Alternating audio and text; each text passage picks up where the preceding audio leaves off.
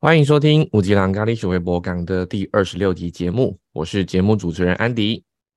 在安迪从事电话行销接近八年的过程当中，每天接触的人次远比面对面能够接触的多很多，那也间接的了解了很多不同性质的工作。今天的来宾呢，是我个人非常敬佩的一位，除了主业啊是值得敬重的护理人员之外，斜杠的项目更是我个人认为也是相当伟大的职业。好，那废话不多说。让我们欢迎今天的来宾 Jennifer 来跟大家分享她的职业历程。欢迎 Jennifer，嗨，Hello，大家好。OK，好啊。那首先的话，请 Jennifer 帮我用三个身份标签来介绍一下自己，好吗？好的，嗯，第一个是我是麻醉专科护理师，第二个是我有我自己的马维如泌乳顾问，第三个呢，偶尔会画四眼会，但是其实。我觉得更适合的标签是非常爱打工，做很多护理类的打工。对，哦，这么特别，我觉得三个都可以聊一下。哎，像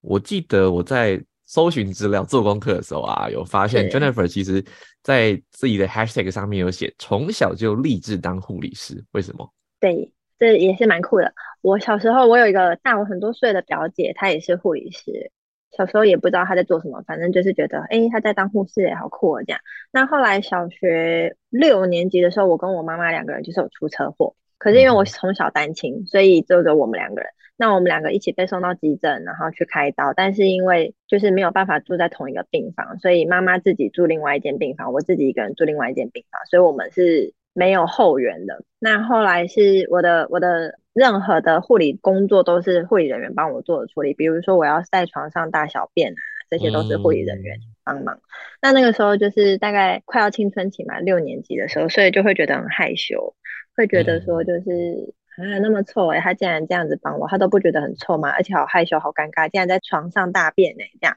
那时候就觉得说，天哪，他们真的好伟大，而且他们都不会有任何一点嫌弃的感觉，然后也不会觉得说，哦，天哪，好臭。像我们平常可能，比如说帮小孩子换尿布的时候，可能就觉得哦，好臭，然后深呼吸憋气，但他们都不会有这些表情，然后也不会有这些嫌弃的口吻啊之类的，所以就会觉得哇，他们真的是天使。那只要我有任何的需要，他们都可以帮助我，因为可能我没有家人的陪伴，所以他们的支持对我来说是非常有温暖的。所以大概从那个时候开始就下定决心要当护理师，就一路到现在。嗯，听起来是在我觉得算是因为那时候你说小六嘛，是一个还算懵懂的阶段，那遇到了一些以那个年纪来说不一定能够承受的状态。对，OK，但是刚好有呃护理人员在你身边伸出了这一双手，对呀，陪你度过了那一段很艰困的时光，所以你觉得很感动，也受到很大的启发，这样子。想要对跟他们成为一样的人，对，那时候觉得他们真的很伟大，而且就是真的是轮三班，所以你就算半夜很累在睡觉的时候，也会有人进来看你的点滴啊，然后问你就是状况还好吗？然后可能半夜起床的时候想要上厕所，就真的很急，可是又没有办法下床的时候，他们就会抛下自己手边的工作，赶快进来帮你协助完再继续做他的工作，不管他们就是多忙，然后我就会觉得很感动。那个时候，明白明白。那就我所知啊，像。护理人员呢，一般好像有几个怎么讲历程吧？像有一开始就是读五专，五专毕业直接考完国考服务的，或者是今天是大学护理系哦，就是等于说不同阶段才开始接触，但是都会在那之后直接接接着服务的。因为我记得像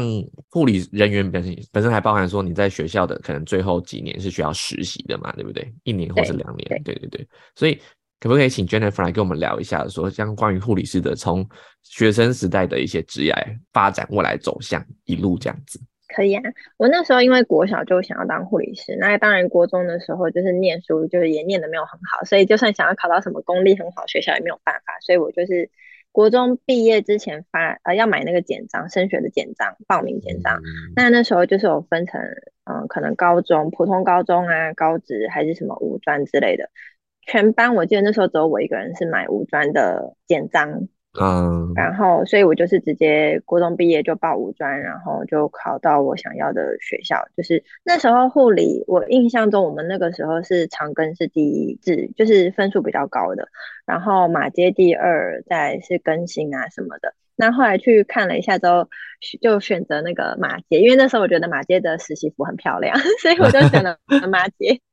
然后顺后来也很顺利的，就是上了就是马街。那进去之后，这这五年就是一开始会蛮不适应的，因为五专的生活有一点像大学生活，就是会有一些选修或是一些空堂，总共五年。那前面三年是大家平常人的高一到高三。他们在嗯高一、高二、高三都是上平常我们知道的一些什么国文、历史、数学啊学科的东西。对，那我们从五专大概一年级，可能一年级有一科数学，就一个学期；二年级可能有一科历史，然后就一个学期就结束了。其他的就会大概一年级就开始有上一些有关于专业的科目。那那时候也都是就真的就是懵懵懂懂，你也不知道护理在干嘛，你只知道当护士，然后要照顾人。所以那时候上的课其实对我来说就是。天书完全都听不懂，也都看不懂。对，然后从解剖学啊、生理学啊，然后一路这样走来。可是那些东西对我来说真的都很难。但是我觉得还蛮幸运的是，就是这五年没有任何一科被当掉过。哦。虽然可能是低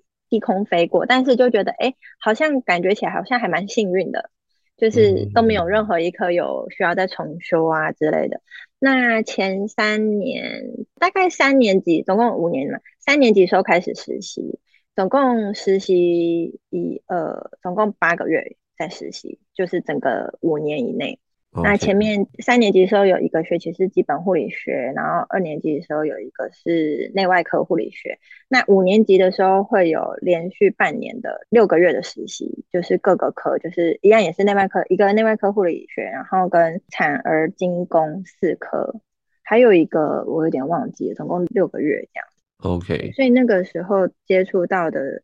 嗯，我觉得在念书跟在实习的时候，我比较喜欢实习的感觉。我觉得那个实际去做事跟要我去背书，我觉得做事好像对我来说会比较容易，跟我比较喜欢。所以我在五年级要毕业的时候，我就是直接选择了我要就业。那时候有两条路可以选，一个是升学跟就业。那我就是想都没有想，我就直接去就业了。对，所以就是大概五专毕业就开始工作，一直到现在。那现在是因为工作上的需求，所以必须一定要去升学，所以我现在正在念二技在职专班夜间部这样子，大学部。OK，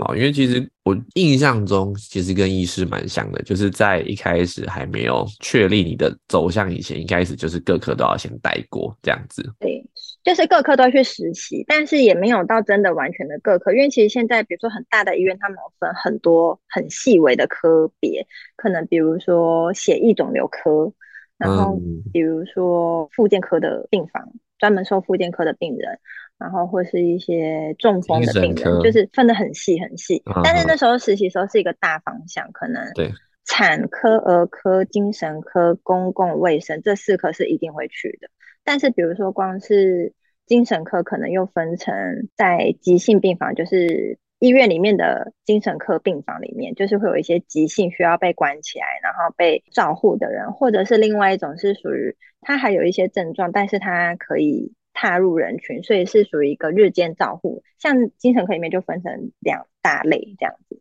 所以那时候你去实习的时候，就是看你是怎么被分配到的，所以你接触到的东西会不太一样。就是每一个人的实习的经验跟实习的场所，还有他遇到的状况都差蛮多的，所以大家在选择科别毕业之后选择科系的时候，其实很多不同的想法。有的人就是我就是要选病房，我觉得病房比较不会那么紧张，像急诊啊、加护病房就是属于比较急重症，动作要很快，然后可能很常发生急救的问题啊等等之类的。但是我那时候一毕业，我就直接选了急重症。哦。因为我觉得当初一毕业的时候是一张白纸，然后我的想法是因为你是一张白纸，所以你吸收东西会比较多，可以吸收到的东西会比较多。所以如果我先选择了急重症单位，等于是我先把最难的都学会之后，如果我想要转其他科系会比较容易。就相对就是我最苦都待过了，后面应该是还好就对了。对对对，所以那时候当初一毕业就直接选了急重症，那后来就去到加护病房这样子。嗯，OK，我昨天刚好。跟听众朋友说一下，我昨天刚好去参加 Parker 办的联谊嘛，然后刚好有其中有一个呃女生，她是还在读大五，就是她说她护理系是因为最后一年实习的学生还没有拿到嘛。那我那时候听说的时候有，我觉得有点讶异，是说后来我才了解那个说法，因为他说其实实习是要付费的，但是后来说他那个付的钱其实是跟就有点类似学分费，但是每一间医院的收费又不一样。这件事情是真的吗？我求证一下。我们那时候实习的时候，就是跟平常要缴学费的啊、所以我不其实他太确定是学费，也许他的是学费的另外一种对，就学费里面应该是一个名目。啊，懂意思，懂意思。OK，对啊，但是可能他是大学生吗？还是是五专生？嗯，我有一点不太确定，但他说大嗯五，所以应该是大学生。哦，因为我那时候五专就是都含在那个学费里面，不过因为五专然后是私立的嘛，马街，所以学费本来就不便宜，我也不知道有没有变多。但那时候就是办那叫什么就学贷款啊，所以就是反正学费就是都先银行那边出，然后我再慢慢还，所以后后面再我好像没有特别看。对，哦，没没有没有看细项，正常啦。学生就是专专注在他的那个当下的学学习上面，这样子。对呀，但我记得后续像，因为你刚刚讲，其实有分很细很多分科的部分嘛。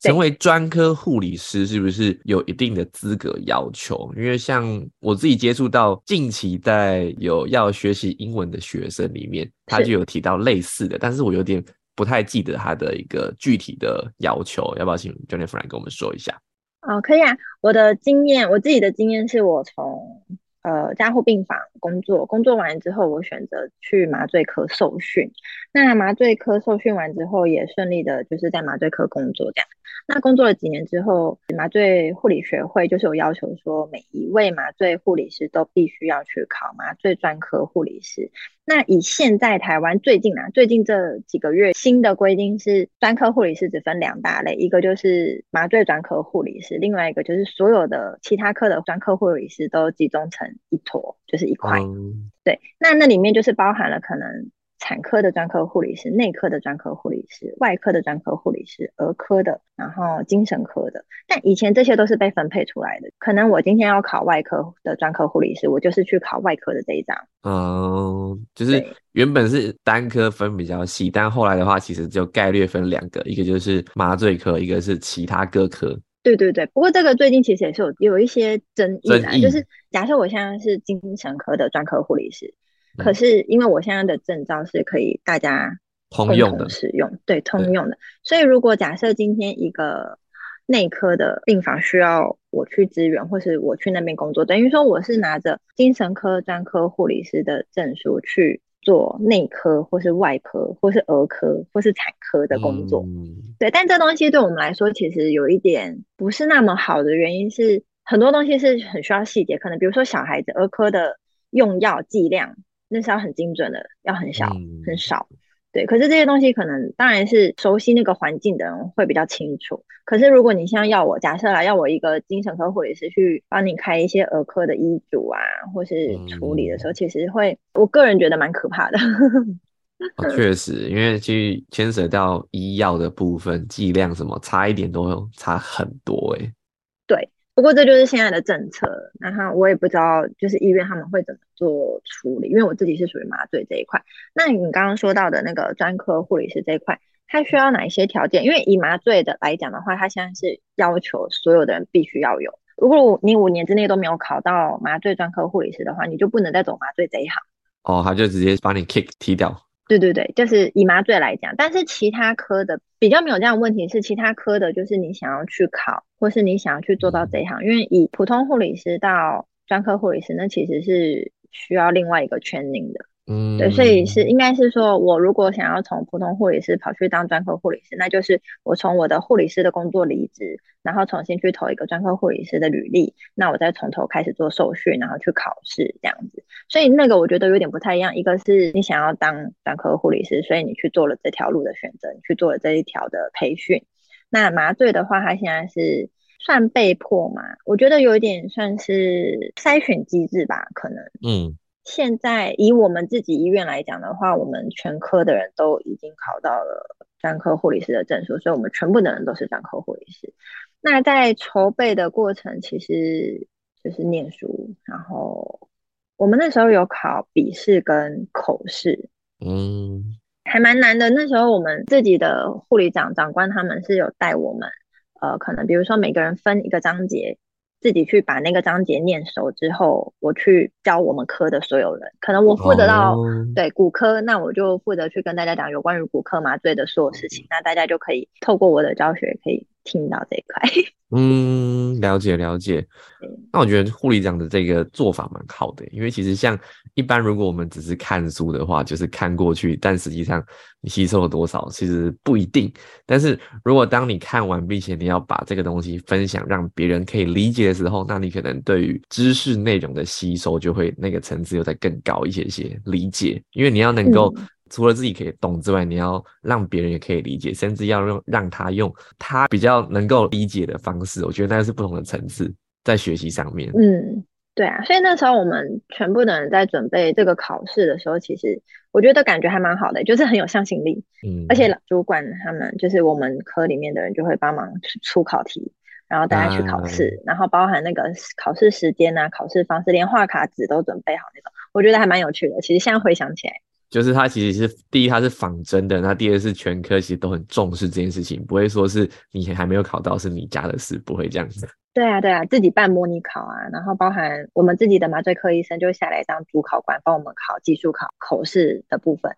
对。蛮辛苦的，那时候就是其实内心都很抱怨，我自己我自己内心就很哀怨，想说哈，为什么就是好不容易毕业，不用再念书，为什么又要念书？然后结果我又考了专科护理师，考完专科护理师之后，新的规定就是要有大学，五年内一定要有大学，但是十年内一定要有硕士，所以我现在还在补我的大学的部分，那之后可能还有硕士的部分要去进行。哦，明白明白，我觉得它就是慢慢体制化啦，但是也是。让整体素质提升。那像刚刚你讲那个准备考试的过程啊，我发现其实跟我们现在读书会在做的事情很像诶，就是一本书，然后章节会把它拆开来。那因为自己看书很无聊嘛，如果大家都看同一本书，一个人讲而已，那可能也许会很单调，而且有会有点像所谓的一言堂。所以大家不同的 人看过不同的章节，那在经过一些消化、吸收、理解之后，再练习把它输出。我觉得这是一个很棒的对于知识的一个。复利吧，因为每个人过往的背景不一样，那可能你在陈述的方式也不一样，你的理解吸收都不一样。但是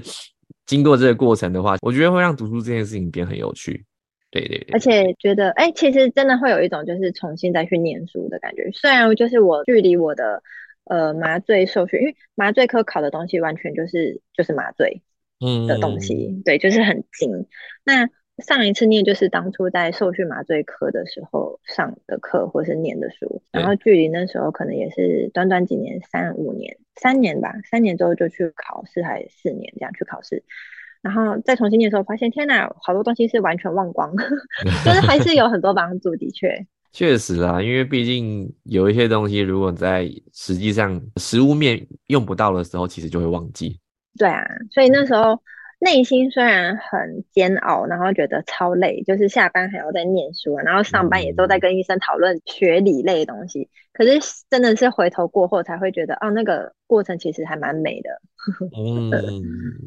，OK OK，好，所以其实我一直都觉得护理师是一个很令人敬重的行业。然后再加上说，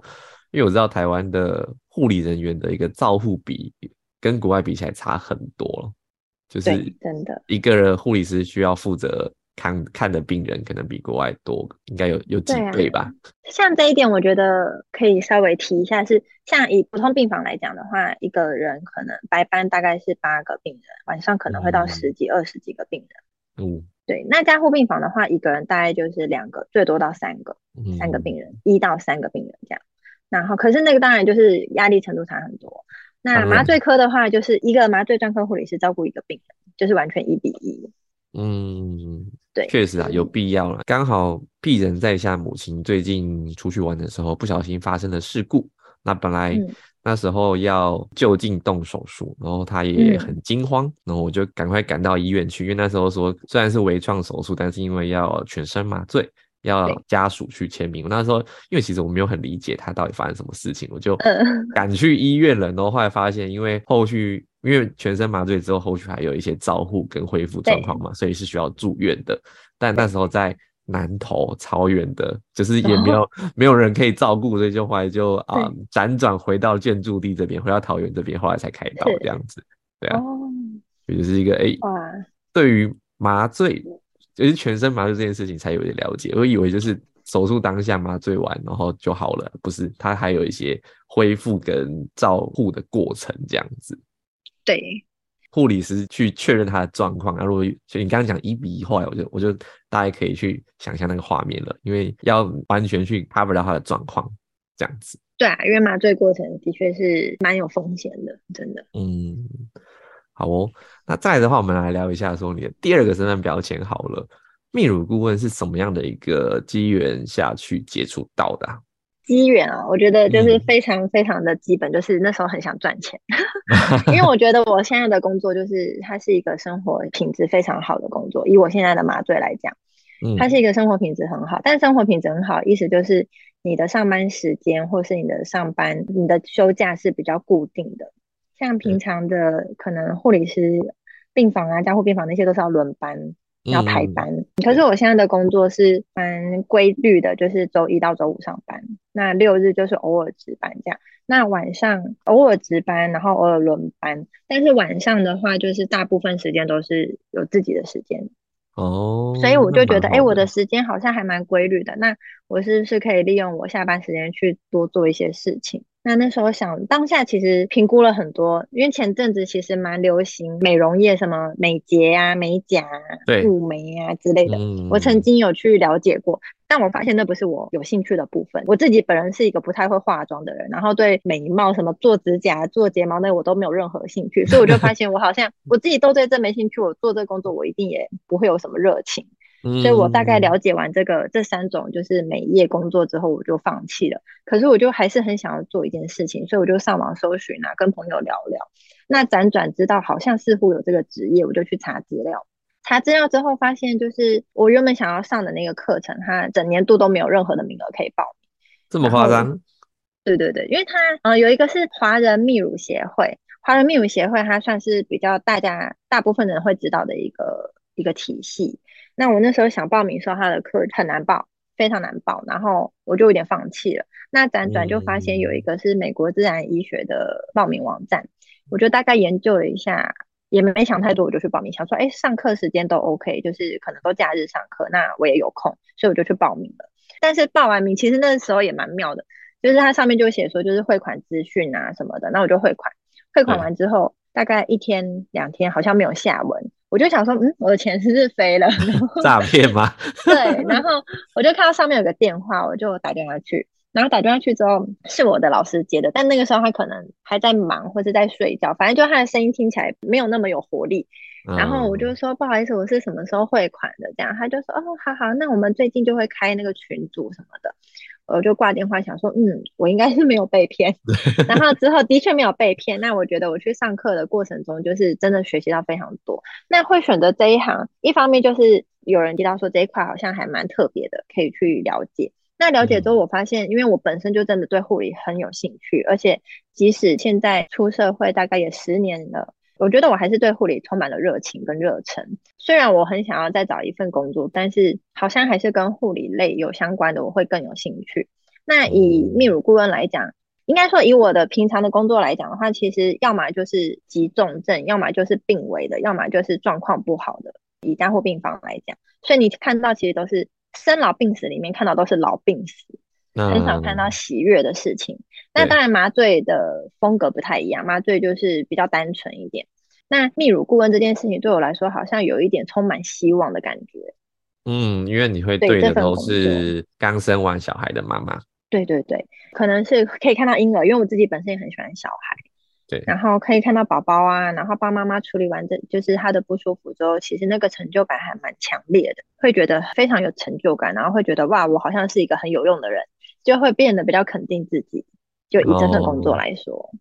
等于说，除了在本业麻醉科护理师以外，因为你刚刚讲嘛，平常可能面对到的都是需要，因为麻醉是要动刀的啊，那可能就是对，嗯，比较没有这么正向，可以这样理解吗？对，对对对对，麻醉就是比较，嗯，我觉得以麻醉工作来讲，跟病人的感情非常的少，就是他的不太会有交集嘛，对不对？对对对。病人进来，他处理完他就对他就睡了，然后他起来之后，可能他如果没什么事，也也也不会有什么交集了。对对对，所所以在那边的工作，我觉得就是很看病人的状况，就是我们处理的一定都是病人的有关于他生命的任何变化这样。嗯，但是实际上，即使你在里面救了他，假设啦，你可能在里面真的在麻醉过程中他发生什么状况，你很紧急救他，后来他被送出去之后，也没有人知道这件事情，因为他就是在睡着中发生这件事情。所以我觉得麻醉对我来说，他在临床上是一个存在感非常低的一个职业。哦，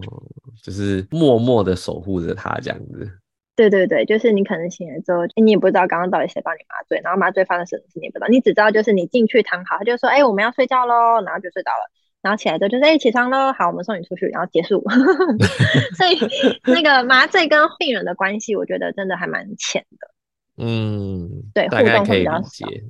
嗯，对啊，那所以这个的成就感，我觉得。麻醉的成就感是来自于你在他发生状况，或是你发现了他的生命真相有了一些变化之后，你给了他处置，让他的状况越来越好的那个成就感。可是以泌乳顾问的成就感是来自于妈妈给你的肯定，或是你直接在处理状况的时候它的变化。可能比如说塞奶，那你在做完处理之后，乳腺是很通畅的时候，你就觉得哇很有成就感。然后妈妈也会觉得，哦，原来我也是没有这么严重，或者说原来我也是有奶量的，那你就会觉得说，对，我们就继续加油，然后你就会觉得，哇，这个世界充满了美好 的一面。OK OK，哦，那那时候在做功课的时候啊，因为其实，嗯，泌乳师我之前在电话营销过程当中，其实有曾经有接洽到过，所以大概对他有初步的认识，但是我还发现。哦，后来看到说通乳师跟泌乳顾问之间有什么差异啊？因为我相信不会只有名字上不同啦，应该还是有一些呃细节的不一样，对不对？嗯，以现在，因为我觉得以现在社会来讲，泌乳师这件事情好像其实还蛮饱和的。它的饱和来自于生育率太低吗？没有没有，就是嗯，可能比如说以我来讲，我是一个护理人员，那我就是去上这课的时候，我找的对象老师就是我一定是找。你觉得看起来可以值得信任的老师，他看这老师的背景啊，然后或者是这个体系是从哪来的？像我选择的是那个美国自然医学里面的泌乳顾问，那他的师资背景就是你都可以看到。可是因为其实我到目前为止总共受训过两次，一次就是我的第一次接触到的美国自然医学，那第二次是因为在网络上看到有一门课程，他一直主打他的技术很强，然后他的学生非常非常多。那你就会看到他的学生都会去 PO 说，就是跟着老师学到多少多少东西。对对对，我就觉得哎，好像还蛮酷的。那也没有想太多，就去报名了。报名了之后上了课，发现天哪，这个老师是一个完全没有护理费的人。但是当然，就是你不能要求说这件事情做泌乳师一定要有护理背景。可是相对的，他在教学的过程中，很多学理他完全都不知道，他不知道为什么会这样，他只能告诉你说，反正就是这样做。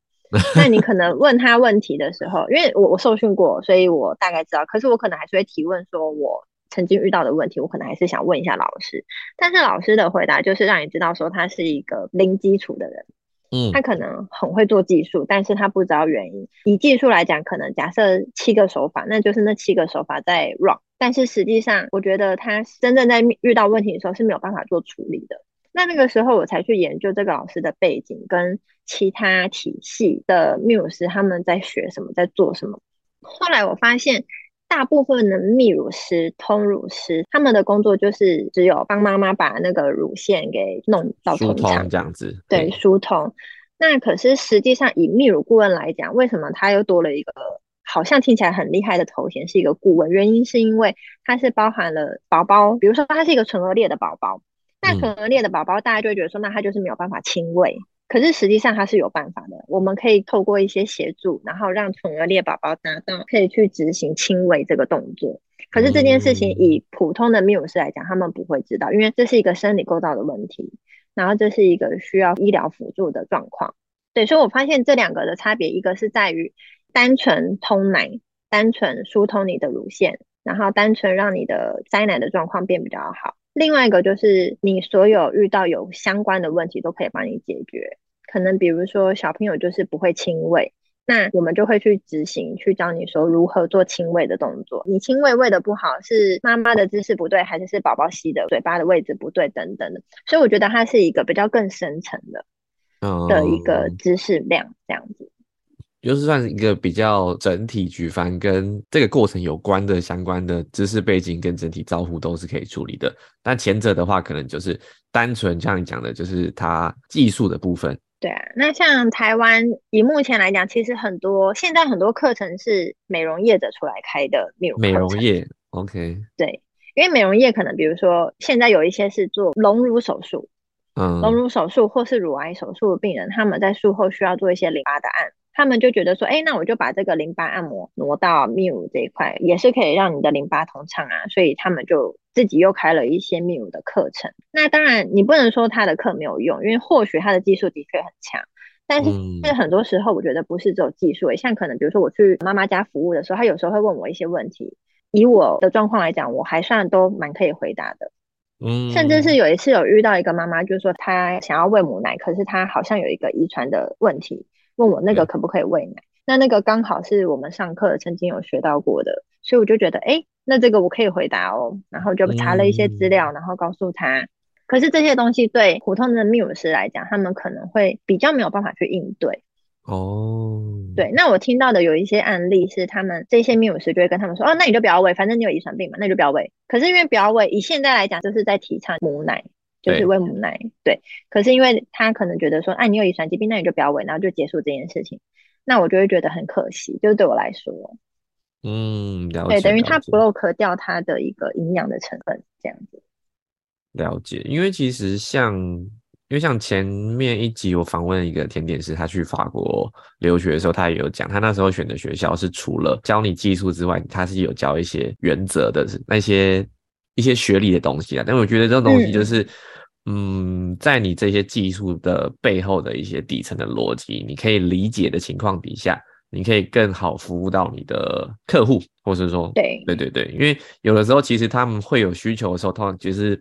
心里也是比较没有这么放心的状态的，我觉得是。但如果说单纯只有技术的时候，可能对他来说，其实好，你可能做了一些事情，我觉得至少有成果出来，但是他可能心里的安全感那一块没有被解决掉，我觉得是这样子。那因为我自己的做法是，我知道前面前者刚刚讲的前者，他们的做法就是，反正你塞住我就去帮你，你塞住我就去帮你，所以他可能在同一个妈妈身上可以去服务个五六次，甚至可以卖一套课程。哦。但是我个人的做法，我们老师都会跟我们说，就是你见一个妈妈就最好就是见一次，不要超过两次，然后可以到两次，但是就不要超过三次，不要到第三次，因为那代表说就你没有处理完他的问题。嗯，那因为我们的体系是属于美国自然医学，那美国自然医学它有一个特别的地方是，自然医学意思就是包含了一些中药。嗯，那以台湾来讲，台湾的产后这一块，其实不管是年轻人或是老人，还是很多人都是会去采用一些中药补食啊之类的。嗯，然后或者是比如说麻油鸡汤等等的，就是一些产后的一些补汤调理这样。比如说华人泌乳协会，它是属于西方的。那西方的，就是他们的想法会比较偏向西方人的生活，可能比如说对西方人来讲，他们生完小孩可以吃冰哦，他们对吃完小孩呃吃完生完小孩之后，没事没事，瞬间变恐怖片。对他们生完小孩之后不需要坐月子就可以直接出门。可是那是一个西方的，但是以西方的文化去教出来的泌乳师，我觉得那个在台湾比较没有那么受用。对我来说啦，嗯，对，因为台湾还是属于偏向补食类、补汤类的。对，所以选择美国自然医学原因是因为它里面会再教你有关于怎么吃中药啊，怎么选中药药材，怎么泡，怎么煮，然后要选哪一种等等之类的。所以我觉得会比较符合台湾的民情。OK，等于说它整体会有一套照护的流程。那因为像你刚刚讲嘛，老师教你们，希望说你看到这个妈妈最好一次就好。对啊，那因为我自己我不太确定别的同学的做法，可是我的做法就是我会除了帮他处理问题之外，我会教他怎么处理。因为我觉得你给人家鱼吃，你不如教他钓鱼。嗯，那可能或许我只能赚这个人一次的钱，可是对我来说，他可以省下很多的钱，因为我觉得生小孩太花钱了。嗯，虽然我内心是很想赚钱，没有错，但是我觉得如果我是对方，我不想要花这么多钱在这上面，所以我的做法就是会帮他处理的过程中，我会教他怎么处理，让他以后在遇到这些问题的时候可以靠自己去解决，就不需要再花这笔钱。这样，嗯，君子爱财，取之有道。我觉得对，就是慢慢转。但是因为如果我觉得这这些东西，就是你要自己要心安理得，地换位思考啊。如果我是妈妈，我会希望这件事情不要花太多钱，那我可能把钱花在小孩身上啊，嗯，花在一些其他真正需要的事情上。对，那因为这些东西其实就是一个技术，那技术我觉得可以用教的，教他一些他需要的。明白。那像一般的话，通常像秘乳顾问的这些资讯啊，会在哪边可以得到？网络上现在可以搜寻到很多，但是我觉得真的要去比较，或者是去找认识的人去了解他的背景，因为就像我刚刚提到的，有一些老师宣传他们的销售真的很强，然后宣传非常的厉害，行销对非常好。就是你看到就会觉得哇，他真的好强哦，他有无数的学生。可是实际上，我觉得学到东西还是有差。那因为现在搜寻到很多都是属于这一类的，就是美业或是一些非专业性的。所以我觉得，如果真的想要了解这一块的人，可以传讯息问我，我是可以回答你们的。好啊，没关系。那等于节目的后续也会把相关就是关于 Jennifer 的一些联系的资讯，我们也会放在节目的资讯的栏位这样子。所以说，如果对泌乳顾问这一块是有兴趣的，甚至说你今天是新手妈妈是有需求的，那也可以再跟 Jennifer 这边去做请教啊、讨论啊。不过记得要礼貌哦。对，然后或者是如果真的很想了解的话，我觉得可以先从美国自然医学这个体系去做联系。因为我自己从那边受训过，然后又去上了别的课，我发现这里面教的东西都很实在。嗯，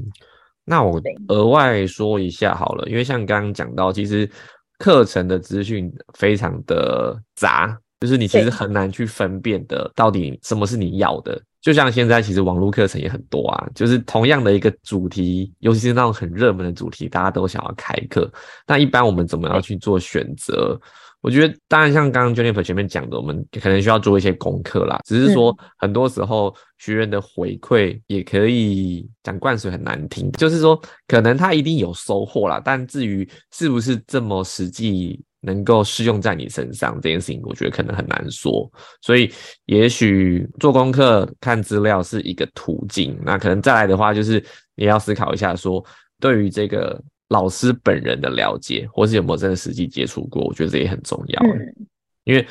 你对于他的认知，嗯，因为因为如果只是文文字资料的话，我觉得其实太太表面了。对啊，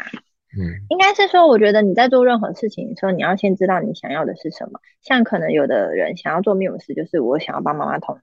那他可能觉得我刚刚讲的前者的这个案例，他就觉得 OK 了。嗯，技术他觉得有就 OK 了。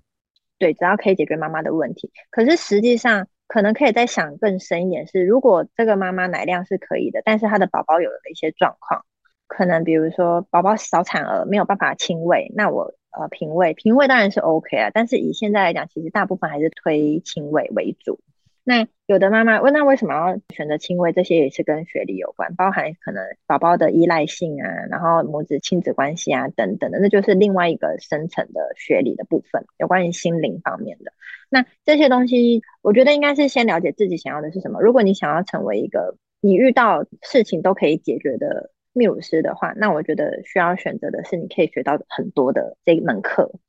那如果说你只是想要赚钱，你只是想要每一次出去就几千块回来，那你可能可以选择的是前者。嗯，只是我会觉得说要你自己啊，因为我自己做任何事情，我大部分都会先去想说，如果是我，我会怎么做。所以如果我自己很想要有小孩，我自己就也很喜欢小朋友，那对于就是可能结婚生子啊都很有憧憬。但是前提是，如果我真的到了这个地步，我结婚了生小孩，我遇到了塞奶的问题，我希望我可以找到的人是什么样的人？那我觉得我会想要找的是他可以解决我所有问题的人，包含我怎么亲喂，或是我应该怎么去引发一些奶症。奶症是属于一个泌乳里面的一个词，对，就是会让他在泌乳的时候会比较顺畅，而且比较事半功倍的一个词。那可能比如说，我觉得我如果要想要找这一块服务的话，我会希望我可以找到这样的人，所以我就会觉得我想要成为这样的人。OK，所以 Jennifer 的说法就是。以终为始，就是如果你想要成为一个什么样的人，那基于这个，你去选择你的课程。那当然，我觉得有另外一种情况是，一开始也什么都不懂，那你就先选了一个，也许就是最热门的课。那我觉得在学过程当中，也许你技术学到了，但是当你开始实做的时候，遇到问题了再去补充，我觉得那也不会是一个问题，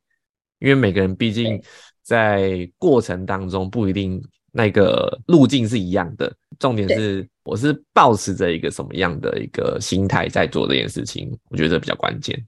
对啊，因为像我当初选择想要接触这一块，我的最一开始就想说我要赚钱，没错。嗯，然后，但是你实际去做了之后，你就会发现，哎，这个跟就是像可能，比如说我一开始结束受训结束之后，我第一次出去服务的妈妈，刚好遇到生理性胀奶。生理性胀奶就是我怎么处理都不会有用，因为它就是一个生理性的状况。嗯哼，它可能稍微变好了，但是你准备要走的时候，它立刻又长起来，它又是一个超级无敌的湿头奶这样子。嗯，那那时候其实很。很挫折，我第一次去，然后通常就是以一个小时、一个半小时为主。我那天去大概两个小时，然后因为我第一次出门，所以我收的费用超便宜的，我就大概只收个两三百块，就是我觉得对我来说有点像实习这样子。嗯，然后当然去之前有先跟妈妈提过，我是刚毕业这样。对，那那个整个过程中，我就会发现说，哇，就是。虽然我学完了学理跟技术，但实际上我遇到生理性障碍的时候，我真的没有办法解决。可是当下的我，我可能会觉得说，哎，我出门赚钱，我就是要把它解决。可是实际上再回头去想，就会发现说，哎，其实生理性障碍的问题不是在于我做的不好，嗯，对，所以那时候就会慢慢的发现，哎，好像赚钱不是最主要的。而是你必须帮助到妈妈，那个时候才开始有这种想法。不然当初在受训的时候，我一直想说，受训我要赶快去赚钱，然后我要接很多 case，然后赚好多好多的钱这样。OK，对，当初的确是这个想法。对，所以其实后来的发展也跟一开始想的不一样。但是我觉得，至少你有找到这一件事情，除了赚钱以外的核心价值啦。因为其实赚钱的方法有很多嘛。就包含说我们找工作一样啊，如果今天你的工作只剩下赚钱的时候，如果今天有出现其他薪资待遇更好的工作，你就会换了。对，没错。OK。对啊，所以像你刚刚提到，就是如果是一些什么都还不知道，想要踏入这一行要怎么搜寻的时候，我个人还是会觉得，就是找你信任的人去问。可能比如说你已经 follow 了一些就是 Miu 方面的一些网红啊之类的，你可能可以问他。那当然，就是每个人都会觉得自己学的是好的。那你就是去听你觉得你喜欢这个人，那就代表说你觉得他做的很好。那你去学他体系，我觉得也是没有任何问题的。就像你刚刚说，如果你真的去执行、去工作之后，发现哎你缺少了什么，再去补足，那我觉得那真的也都 OK，就是没有一定要一次到位啦。我觉得你可以去，就是慢慢的摸索你自己缺乏什么。但是前提就是，我会希望，如果你知道自己有缺少部分，就真的要去补足，再去做服务，这样才不会浪费别人的钱，而且比较不会贬低自己的价值。嗯，了解了解。好啊，那像 Jennifer 在护理工作之余，又有做这样的一个泌乳顾问的斜杠。那因为听起来，我不确定这件事情会不会很忙碌诶，因为你同时还有在读二技。嗯，很忙，很忙啊，对不对？我我现在，因为我现在泌乳顾问这一块，我现在比较走到讲师的部分。哦，我现在还是有在服务个案，但是我接讲师的率比较高。所以现在就是有时候会假日会去讲课，但是以现在的生活来讲，真的是太忙了。一到五早上一起床，然后就去工作，工作完一下班就去上课，上课回来之后大概就十一十二点了。所以我一到五就过这样的生活。那我六日就会把时间排很满，我可能会去打工，可能有时候会去跑那个叫什么救护车的随车护理师。嗯，对。然后有时候也是会接缪个案，或是缪的教课。然后甚至是一些其他邀请的一些分享课程，这样，对，的确真的很忙，但是我觉得就是还蛮充实的，而且是做自己喜欢的事情，觉得很开心。OK，我一直记得之前应该是参加一个活动的一句话吧，叫做“做喜欢的事情，那让它有价值”。对，没错。对啊，我觉得我在 Jennifer 身上，我就突然冒出这一句话出来，就 心有戚戚。对，真的要那叫什么？跟着心流走。嗯，对，懂懂懂，确实，因为你在做你自己热爱的事情的时候，它的一个状态是可以感染人的，同时你也可以嗯怎么讲，乐此不疲。虽然有点夸张，但真的，如果在那个状态里面的时候，真的是这样子。对啊，不过也是要讲一下，我虽然就现在工作很忙。可是念书这一块，我内心还是有一点埋怨，我还没有完全接受这件事情，但是我还是有努力的做。嗯，对啦，因为这是算被要求嘛，那就可能前提就不太一样。对啊，就是内心其实有时候很累，早上起来的时候觉得天哪，我昨天那么晚下课，现在那么早起来上班，然后一起床就会先埋怨一下，然后埋怨完之后就开始去上班啊什么，然后就会发现说，嗯，好像就日子真的就是这样慢慢的过完了。像可能现在已经第二个学期了，然后现在回头看就发现，天哪，上个学期常常在哭欸，然后现在就是比较好一些些。真的是。跟 Jennifer 分享一下，就是像之前我们，我之前有去参加一个呃说书的 Podcast，嗯，就是瓦基他的一个现场的读书会啦。但是我觉得他很启发我的一个部分是，我们常常在讲，刚刚前面讲以终为始嘛，那他的话就很简单，因为他是一个比较理性思维的人，他在后面思考事情的方式就很简单。如果你今天假设你已经到十年后，那你回过头来看自己。你会做怎么样的选择，或是这件事情真的有这么严重吗？嗯，用那个角度回来看的时候，有时候很多当下过不去的事情就过了。对，对对对对，因为那那就是过程，你会明白那是过程。然后，对于你想要创造的未来，它就是你会知道自己是不在路上这样子。对对对，真的，没错，你讲的很对。像刚刚专科或者是考试，那时候也是一直想说，哈，为什么要考试？然后可是现在回头看，还是很美好。嗯，对啊，所以其实知道自己在做什么，有没有朝着自己的目标前进，然后理解到这次过程，我觉得就够了。嗯，会会不会累，会不会辛苦，一定会啊，因为你正在前进，正在扩充嘛。对啊，没错。好哦，很高兴今天 Jennifer 跟我们分享了护理师的心路历程，以及泌乳顾问的一些资讯，因为我觉得这个东西的话。比较少听见啦，那我觉得说，也可以提供给听众朋友这样的资讯，然后同时间，呃，如果说有需要的五吉良听众们，也可以在节目资讯栏位那跟 Jennifer 说。那以上的话是今天的节目，我们谢谢 Jennifer，谢谢，OK，谢谢五。好，那如果说对于这期节目有一些想法想要回馈的呢，可以在 Apple Podcast 上面的评论区给我们五星好评，那也留下一些 feedback。现在的话，最近刚在 Spotify 上线也有回馈的功能咯，所以如果你有一些想法想要留言回馈的，也可以在上面直接跟我们说。那以上是这一期节目，谢谢大家，我们下回见喽，拜拜。